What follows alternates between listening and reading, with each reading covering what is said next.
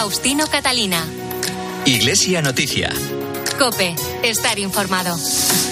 Saludos amigos, buenos días en este domingo 19 de febrero de 2023 en el que llega el momento de informarles de la actualidad religiosa de estos días en España y en el mundo que les ofrecemos aquí en la sintonía de la cadena Cope.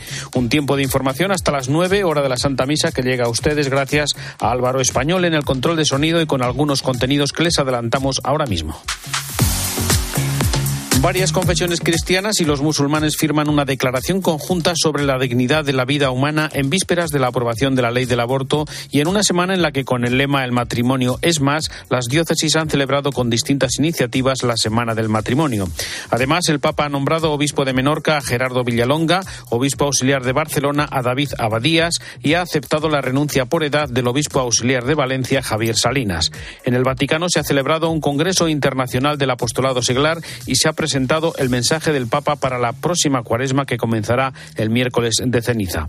Y durante 2022 el proyecto Repara del Arzobispado de Madrid atendió a 102 víctimas de abusos y a 19 familiares. Faustino Catalina. Iglesia Noticia. Cope, estar informado. Comenzamos el informativo de este domingo con novedades en algunas diócesis españolas en los últimos días. La semana comenzó con la noticia de que el Papa ha aceptado la renuncia por edad del obispo auxiliar de Valencia, Javier Salinas, que el pasado mes de enero cumplió los 75 años. Doctor en catequesis por la Pontificia Universidad Salesiana de Roma, fue obispo de Ibiza, Tortosa, Mallorca y auxiliar de Valencia. Y al día siguiente, el martes, la noticia fue el nombramiento del sacerdote Gerardo Villalonga como nuevo obispo de Menorca, diócesis de la que es en la actualidad administrador, además de vicario general y deán de la catedral.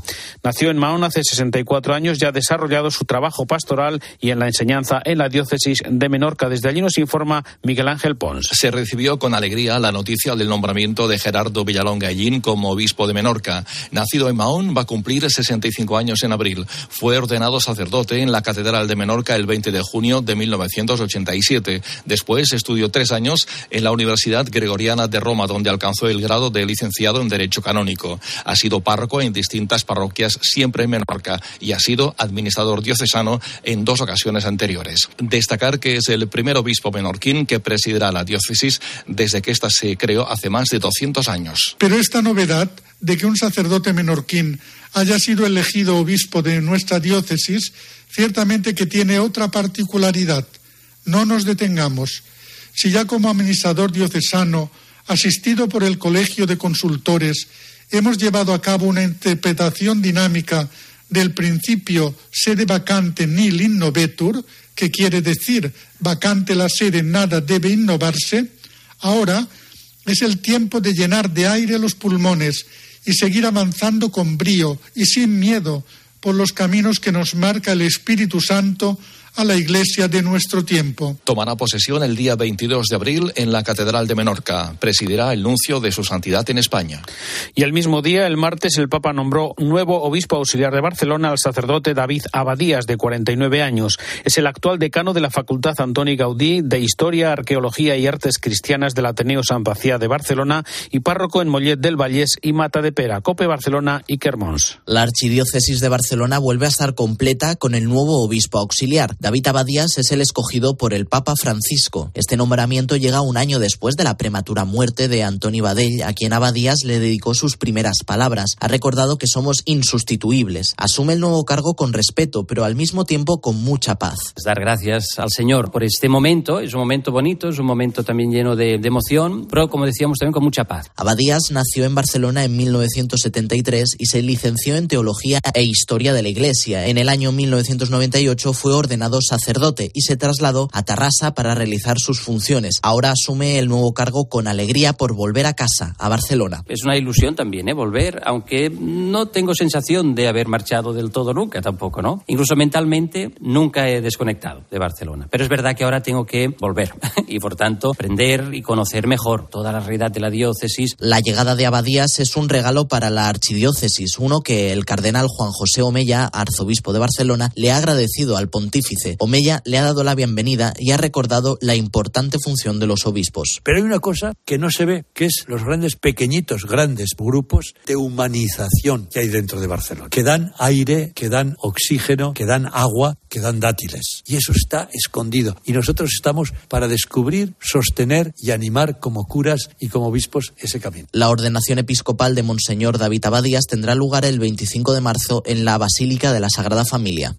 Tras la aprobación el jueves de la nueva ley del aborto en el Congreso de los Diputados, el cardenal Juan José Omella, presidente de la Conferencia Episcopal, ha pedido oraciones por nuestros gobernantes. En un tuit en el que afirma que el aborto se consolida como un derecho en España, mientras nuestros gobernantes no abordan los verdaderos y urgentes problemas sociales, como los 13 eh, millones de españoles en situación de exclusión social y una de las más bajas tasas de natalidad de la Unión Europea. Y un día antes de aprobarse la nueva ley, se firmó en la sede de la Conferencia Episcopal una declaración interreligiosa sobre la vida humana. Lo hicieron representantes de la Comisión Islámica de España, la Federación de Entidades Religiosas Evangélicas, de las Iglesias Ortodoxas, del Patriarcado Ecuménico de Constantinopla, de Rumanía y de Rusia, la Iglesia Española Reformada Episcopal y la Iglesia Católica. Nos recuerda su contenido Nacho de Gamón. Buenos días. Buenos días. En este documento se pide a los fieles, a la sociedad y a la comunidad política que reflexionen y asuman el compromiso de cooperar y trabajar juntos para que toda vida humana sea protegida y custodiada como un don de Dios, dotado de la más alta dignidad. Se recuerda que toda vida humana debe ser protegida desde el principio hasta el fin y que la dignidad humana no depende del consenso social. También que el respeto que merece la vida de todo ser humano en sus derechos fundamentales, especialmente de los más débiles, son signos del progreso y la prosperidad de una sociedad que no puede considerarse como un retroceso o contrario a la libertad. César García Magán es el secretario general de la Conferencia Episcopal. Queremos dar pues ese mensaje propositivo y positivo a la sociedad española de que la la, la, la, fe, la, creencia en Dios no es un obstáculo para la vida ni para la dignidad de la persona, sino, sino lo contrario. Este comunicado conjunto advierte que ante situaciones complejas y de aparentes conflictos de derechos, los profundos dilemas éticos y morales no pueden resolverse con el sacrificio de uno de los derechos fundamentales afectados, como es el derecho a la vida. Monseñor Carlos López, de la Iglesia Española Reformada Episcopal. Nosotros lo que tenemos que hacer es defender la vida de los nonatos y también todos los aspectos de la, de la vida de aquellos que están en, en, riesgo y también recomendar a la sociedad, no a los políticos, a la sociedad cuáles son nuestros puntos de vista y nuestros valores para que la sociedad los tenga en cuenta a la hora de también elegir a sus políticos. Preocupación de las confesiones religiosas por las leyes propuestas y aprobadas en los últimos años, en los que la vida humana queda gravemente desprotegida, legislando contra el más esencial de los derechos humanos, el derecho a la vida, como recordó Monseñor Timotei, de la Iglesia Ortodoxa del Patriarcado de Rumanía. Nosotros eh, luchamos para los derechos de cada persona y también para el derecho del niño que no está todavía nacido, porque el primer derecho del niño es de nacer. Y nosotros consideramos que nadie eh, de este mundo puede impedir eh, y anular este derecho del niño de nacer. El documento se presentó en la sede del Consejo General del Poder Judicial, el Ministerio de la Presidencia y el Congreso de los Diputados. El secretario general de la Conferencia Episcopal, Monseñor García Magán, recordó que se ofrece esta aportación para construir el bien común de la sociedad desde el derecho a la libertad de expresión pero tenemos como, como pastores de nuestras iglesias pues el, el, derecho y también el deber de ofrecer nuestra palabra, no solamente para nuestros los fieles, para nuestros miembros de nuestras comunidades, sino para todos los hombres y mujeres de buena voluntad también se incluyen los políticos, entre hombres y mujeres de buena voluntad, pues que quieran escuchar nuestro mensaje. Un documento publicado en vísperas de la aprobación de la ley trans y de la ley que garantiza la realización de interrupciones voluntarias del embarazo en centros sanitarios públicos y elimina la exigencia de autorización paterna para las menores de 16 y 17 años. Con el lema El matrimonio es más, la Conferencia Episcopal Española ha organizado la Semana del Matrimonio, una iniciativa organizada por la Subcomisión para la Familia y Defensa de la Vida para proponer la grandeza y dignidad del matrimonio cristiano y mostrar su belleza a la sociedad. Nos ofrece más detalles Manuel Torralba. Buenos días. Buenos días, Faustino. María y Javier tienen 24 y 30 años. Son novios desde hace dos y protagonizan uno de los vídeos de Forever Dates, la divertida campaña que ha publicado este año la Conferencia Episcopal para la Semana del Matrimonio y que recuerda mucho a un popular programa de televisión donde la gente va a buscar pareja. Sorpresa, esto es una cita entre vosotros dos. Entre plato y plato os propongo. María y Javier tuvieron una relación a distancia, pero conectaron enseguida gracias a la ilusión que pusieron. En ese tiempo se hicieron muchas preguntas por teléfono hasta que llegaron a conocerse bien. Sí que es verdad que conectamos como muy rápido. En el fondo, llevamos ya dos años. En este noviazgo en el que hemos tenido que hablar tantísimo, yo creo que hemos tenido como mucho tiempo de conocernos. Y sobre todo ese proyecto bonito de matrimonio o casarnos. También son protagonistas de Forever Dates Julio y Sole, casados desde hace tres años y con dos hijos ya. Ellos hablan en esta campaña de las pequeñas dificultades que empiezan a brotar en los primeros años de convivencia. Nada que no pueda solucionarse con el amor y el compromiso mutuo. Sí, eh, al principio esto como perfecto, él pone su mejor versión, yo pongo mi mejor versión y luego viene la realidad. Pues bueno, como yo soy más cabezota aún, yo decía, pues no, no le hablo. Y para cerrar esta campaña, Soledad y César, casados desde hace 17 años y con tres hijos en casa. Un amor fiel que, como el de todo matrimonio, no está exento de entrega, sacrificio y esfuerzo. Una aventura apasionante y muy... En cuanto escuché su voz, supe que era especial. Son solo tres de los vídeos que se pueden encontrar en la web matrimonioesmas.org, que un año más ofrece consejos, actividades y recursos para esta semana del matrimonio. ¿Te volverías a casar con él? Sí. ¿Seguro? Sí. ¿Sin duda? Ahí no me pregunten más, sí. En matrimonioesmas.org y la aplicación Matrimonio se pueden encontrar también la guía del Forever Dater para novios, matrimonios con hijos y matrimonios veteranos y las divertidas recetas de Lola y Javier, que son un espectáculo.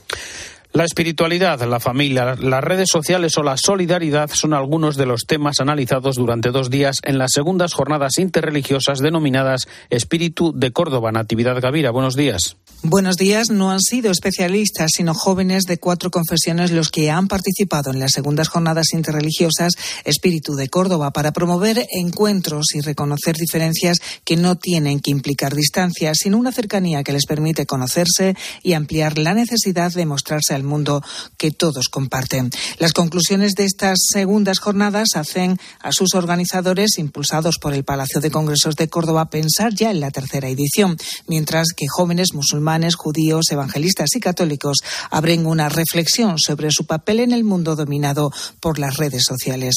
El sacerdote cordobés Antonio Navarro, delegado de Ecumenismo y Diálogo Interreligioso de la Diócesis de Córdoba y consultor de la Subcomisión de Ecumenismo y Diálogo Interreligioso de la Conferencia Episcopal Española, daba todo el protagonismo a los jóvenes. Que la, una, una, novedad, una característica esencial que queríamos para esta jornada no era que se tratara de una jornada no para jóvenes, sino que los jóvenes sean los protagonistas activos. Entre las conclusiones, los representantes de los cuatro credos que han participado han expuesto la certeza de que la juventud apuesta por mostrar la belleza de la fe, que debe estar presente en las redes sociales tan tendentes a la discordia, que buscan cambiar el mundo ofreciendo a Dios y que hay muchas más cosas que les unen de las que les separan. La Basílica del Real Monasterio de Santa María de Guadalupe acogió el lunes el acto de hermanamiento del santuario de la Morenita de las Villuercas con el santuario de Nuestra Señora de Guadalupe de México. Es uno de los frutos del año jubilar guadalupense que se clausuró el pasado mes de septiembre. Cope Toledo, Cristóbal Cabezas, buenos días. Hola, muy buenos días. Muy positivo califica la Archidiócesis de Toledo este hermanamiento de los santuarios de Guadalupe de España y México. Escuchamos al cardenal Carlos Aguiar, arzobispo primado de México el hermanamiento que hoy hacemos. Hoy, Monseñor Francisco, gracias por haber tomado esta iniciativa. Y también escuchamos las palabras de Francisco Cerro Chávez, arzobispo toledano. Da remedio a nuestros males, Señor. Nuestro pueblo, nuestra gente. Nos falta trabajo, nos falta esperanza, en una realidad donde se desprecia la vida, donde no hay realmente tiempo para, para, para los más pobres, donde los ancianos y los mayores son eh, realmente eh, abandonados muchas veces, donde realmente la gente o, o, o los jóvenes han perdido muchas veces el sentido de la fe y de la esperanza. Celebración que contó con la presencia de los caballeros y damas de Guadalupe, además de la confraternidad de operarios del Reino de Cristo, sociedad de vida apostólica surgida en la capital mexicana y con sede en Olías del Rey Toledo, que posee, por cierto, una gran vinculación con la Virgen de Guadalupe. Faustino Catalina. Iglesia Noticia. Cope. Estar informado. UMAS, mutua especialista en seguros para el sector educativo. Ofrecemos una solución integral para los colegios y guarderías. Daños patrimoniales, responsabilidad civil, accidentes de alumnos. Más de 800 centros ya confían en nosotros. Visítanos en umas.es. UMAS, más de 40 años de vocación de servicio. Faustino Catalina. Iglesia Noticia. Cope. Estar informado. Comenzamos el repaso a la información internacional en el Vaticano, que a través del Dicasterio para el Servicio de la Caridad ha enviado ayuda a los damnificados por el terremoto de Turquía y Siria. Además, ya se ha presentado el mensaje del Papa para la próxima cuaresma, que comenzará el miércoles de ceniza. Corresponsal en Roma y el Vaticano, Eva Fernández. Buenos días. Muy buenos días, Faustino. A las puertas de la cuaresma, el Papa nos invita en su mensaje a ponernos en camino siguiendo a Jesús para profundizar y acoger su misterio de salvación eso sí, desprendiéndonos de la mediocridad y de la vanidad, pero paralelamente proponiendo una reflexión sobre ese conjunto de prácticas y hábitos que necesitamos para conseguir la perfección espiritual, lo que conocemos como ascesis y la propia experiencia sinodal. El mensaje incluye dos consejos. Por una parte, escuchar a Jesús, porque la cuaresma es un tiempo de gracia en la medida en que escuchamos a aquel que nos habla, ante todo en la palabra de Dios que la Iglesia nos ofrece en la liturgia y a través, además, de quienes necesitan ayuda. En la presentación del mensaje ha participado el sacerdote Walter Magnoni, responsable de la comunidad pastoral Madonna de Lourdes en la ciudad italiana de Lecco. Dos, dos cosas la belleza y la sinodalidad. En greco, syn o dos es eh, caminar juntos. Es muy importante porque eh, este tiempo la gente tiene miedo y hay necesidad de estar juntos y mm, farsi coraggio y por eso creo que sea muy importante eh, compartir eh, el camino. El segundo consejo del Papa en este mensaje es el de no refugiarnos en una religiosidad hecha de acontecimientos extraordinarios por miedo a afrontar la realidad con sus fatigas cotidianas. La cuaresma, insiste el Papa, está orientada a la Pascua y todos debemos ser artesanos de la sinodalidad en la vida ordinaria de nuestras comunidades. El Papa concluye su mensaje deseando que el Espíritu Santo nos anime durante esta cuaresma en nuestra escalada con Jesús para que experimentemos su resplandor divino y, fortalecidos en la fe, prosigamos juntos el camino con Él, gloria de su pueblo y luz de las naciones. Ayer finalizó en el aula nueva del Sínodo del Vaticano un congreso internacional aplazado por la pandemia y organizado por el Dicasterio para los Laicos, Familia y Vida con el lema Pastores y fieles laicos llamados a caminar juntos. Han participado 210 personas en representación de 74 conferencias episcopales, 107 son laicos, 36 sacerdotes y 67 obispos. Cuéntanos, Eva. El encuentro con el Papa puso fin a este congreso en el que se ha subrayado la importancia y el papel de los laicos en la etapa que atraviesa ahora la Iglesia, presidida por la celebración del Sínodo de la Sinodalidad, que no implica, subrayaba el cardenal Kevin Farrell, prefecto para el dicasterio para los laicos, la familia y la vida, la delegación de tareas en los laicos. Durante la presentación también se insistió en que había que superar la lógica del reemplazo, según la cual, para mejorar la presencia de la Iglesia en el mundo, bastaría simplemente con sustituir al clero por laicos en varios casos campos, sobre todo en puestos clave de gobierno o de actividad pastoral, y que así se resolverían todos los problemas. Andrea Poretti es la responsable de la comunidad de San Egidio en Argentina. Eh, creo que eh, es, un, es un trabajo personal y también comunitario, ¿no? Porque yo creo que el crecimiento para poder estar a la altura es personal, digamos, en, en el conocimiento, en el cariño, en el afecto por la palabra del Señor. Y, comunitario también, ¿no es cierto? Porque creo que uno solo no se salva, ¿no es cierto? Entonces creo que cada vez más hace falta tener esa conciencia de, comunidad, de, de comunión, ¿no es cierto? Que uno solo no se salva, ya nos lo dijo muy claramente el Papa Francisco durante la pandemia, ¿no? A lo largo de las distintas ponencias del Congreso se ha profundizado tanto en la corresponsabilidad como en la formación, a la que se dedicó una mesa redonda moderada por el cardenal Matteo Chupi, presidente de los obispos italianos.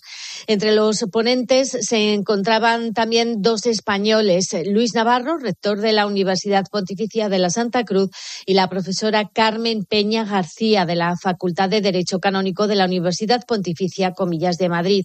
El programa también incluyó 16 breves discursos para compartir experiencias y testimonios que ya se han puesto en marcha en todos los continentes.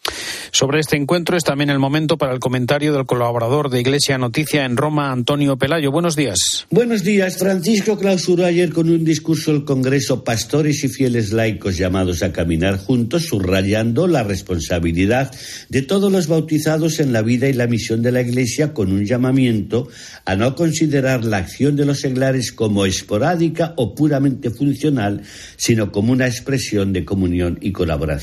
Pensado desde el 2019 por el Dicasterio para los laicos, no ha podido celebrarse a causa de la pandemia hasta ahora. El retraso lo ha hecho coincidir con el proceso iniciado por el Sínodo sobre la sinodalidad cuyo objetivo es caminar juntos, pastores y fieles, sin subordinación ni barreras de comunicación si queremos ser verdaderamente ese pueblo santo de Dios que avanza bajo la dirección del Espíritu Santo. El cardenal Farrell, prefecto del dicasterio, en su ponencia introductoria sobre la corresponsabilidad laical en la Iglesia sinodal, destacó que hay que desterrar la lógica de la delegación, es decir, que solo cuando los pastores necesitan un servicio lo delegan a algunos laicos de su confianza para que les resuelvan el problema. Y lo mismo puede decirse de la sustitución que lleva a sustituir a los clérigos por seglares en diversos ámbitos como la economía o la actividad pastoral. Otros de los ponentes fue el arzobispo de Quebec, el cardenal canadiense Gerard Lacroix, quien insistió en la necesidad de desterrar para siempre la concepción del obispo como un dirigente de empresa, un empresario más o menos eficaz que administra un grupo de personas a su servicio y no un pastor que hace crecer en los fieles de su diócesis la conciencia misionera y de servicio a los más pobres.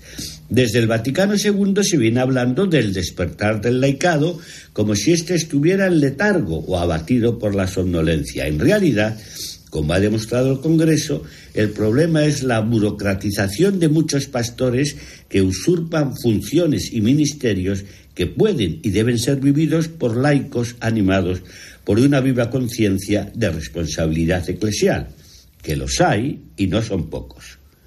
Desde Roma les ha hablado Antonio Pelayo. Gracias, Antonio. En Portugal se ha publicado el informe elaborado por una comisión independiente encargada por los obispos de investigar los actos de violencia sexual del clero con menores desde 1950. Según este informe, al menos 4.815 menores sufrieron abusos en el seno de la Iglesia Católica. Nacho de Gamón. Los hechos denunciados revelan, según los expertos, graves situaciones que persisten desde hace décadas, que son tanto más evidentes cuanto más se retrocede en el tiempo y que en algunos lugares han adquirido proporciones verdaderamente endémicas.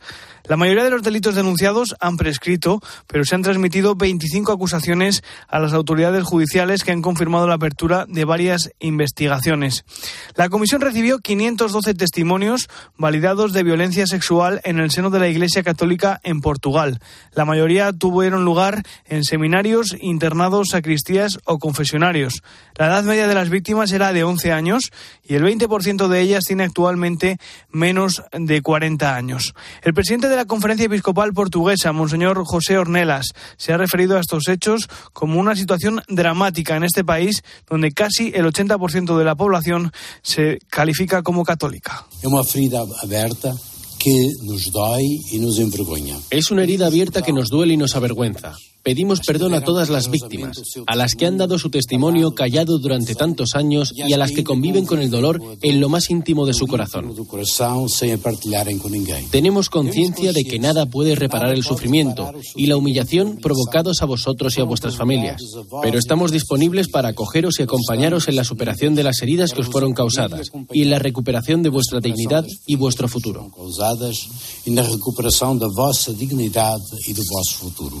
El informe también hace una serie de recomendaciones a la Iglesia, pero también a la sociedad en general, para prevenir la violencia sexual contra los menores. Los obispos portugueses se van a reunir en asamblea extraordinaria el próximo 3 de marzo en Fátima para sacar conclusiones del informe y erradicar esta lacra de la vida de la Iglesia. Y desde Portugal volvemos a España en respuesta a unas palabras del fiscal general del Estado, Álvaro García Ortiz, en su comparecencia en el Senado sobre los casos de abusos a menores en la Iglesia. La Conferencia Episcopal Española ha reiterado su colaboración con la justicia y la Fiscalía en los límites que permite la ley. También manifiesta su extrañeza por la solicitud del fiscal general de la información sobre denuncias o testimonios recabados desde la Oficina de Asistencia a las Víctimas de estos delitos a la vista de las funciones que recoge el Estatuto Orgánico del Ministerio Fiscal. Y recuerda, por último, que las denuncias o testimonios recabados en las oficinas ya se han remitido a la Fiscalía en la forma prevista por la ley. Les contamos también, durante el año 2022, el proyecto Repara del Arzobispado de Madrid atendió a 102 víctimas directas de abusos y a 19 familiares de estas. Además, acompañó de modo terapéutico a cinco personas agresoras o victimarios y efectuó más de 100 intervenciones puntuales o asesoramientos, muchas veces a otras instituciones. A todas estas personas se les ofrecieron más de 1.500 sesiones gratuitas de atención psicológica y escucha. Lidia Troya es la responsable de primera acogida de Después de encontrarnos con casi 300 personas víctimas, o mejor supervivientes, 121 en el pasado 2022, bueno, de alguna manera eh, vamos abriendo los ojos a, a la terrible realidad de los abusos. O somos muy conscientes de que el sufrimiento de las personas víctimas es en buena parte evitable. A la mayoría les duele aún más la falta de respuesta, la incomprensión, la revictimización con la que se han encontrado que el abuso en sí que padecieron. Por eso desde Repara somos testigos privilegiados de que la escucha, la validación, el reconocimiento y, y el hacerse cargo resitúan a las víctimas y les permiten iniciar un camino de sanación. Hemos de seguir trabajando desde la sociedad civil, desde la sociedad eclesial y comprometiéndonos con la verdad y la reparación. Y ya se han presentado las Javieradas que tendrán lugar el 4 y el 11 de marzo con una vuelta a la normalidad tras la pandemia y a las que se incorporan peregrinos de otras comunidades autónomas, sobre todo jóvenes. Este año las Javieradas apoyarán un proyecto en Burundi de la misionera de Nuestra Señora de África, Maite Oyarzun Cope Pamplona, Esther García. El próximo 5 y 11 de marzo se celebrarán las Javieradas 2023 bajo el lema Javier, encuentros que dan vida. Y es que los encuentros son la esencia del peregrinaje a la cuna de Javier. Organizadas por el Arzobispado de Pamplona y Tudela, se trata de uno de los actos más multitudinarios de Navarra. El año pasado participaron 5.500 personas en la misa de acogida y 17.200 en la segunda peregrinación. Óscar Azcona es director de las Javieradas. Javier permite una multiplicidad de encuentros interpersonales que nos hacen sentir vivos y que nos llenan de vida. Encuentro entre fieles cristianos, entre pueblos, entre familias y entre amigos. Todos ellos nos ofrecen una participación en la vida, la vida con mayúsculas, que es la que Dios nos ha dado. Encuentros que se dan en dichas peregrinaciones que se van a celebrar durante la novena de la Gracia San Francisco Javier del 4 al 12 de marzo. Tras ellas culminará el año jubilar de San Francisco Javier concedido por el Papa coincidiendo con el 400 aniversario de la canonización del patrón de las misiones. En esta edición, el proyecto con el que nos comprometemos es con el trabajo que desarrolla la Navarra Maite Oyarzun en Burundi, en el corazón de Para que las madres puedan dar a luz en buenas condiciones. Ya está todo preparado para que miles de navarros y visitantes caminen juntos hacia el castillo de Javier. Hasta aquí el informativo Iglesia Noticia, programa 1816 en este domingo 19 de febrero de 2023. Hasta dentro de siete días, un saludo de Faustino Catalina.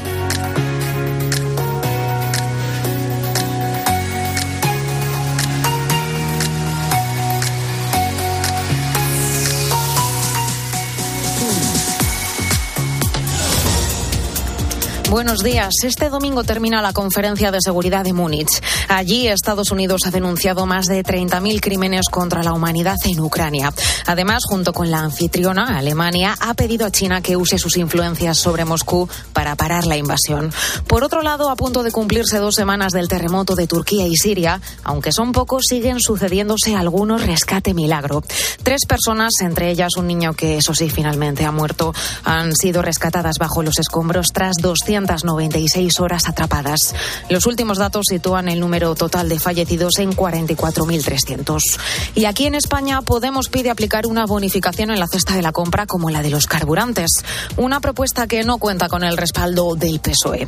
El por qué no se está notando la rebaja del IVA cuando pasamos por caja es una cuestión que el Ministerio de Agricultura va a abordar mañana con las asociaciones agrarias, las empresas de la distribución y los supermercados. Te quedas con la Santa Misa.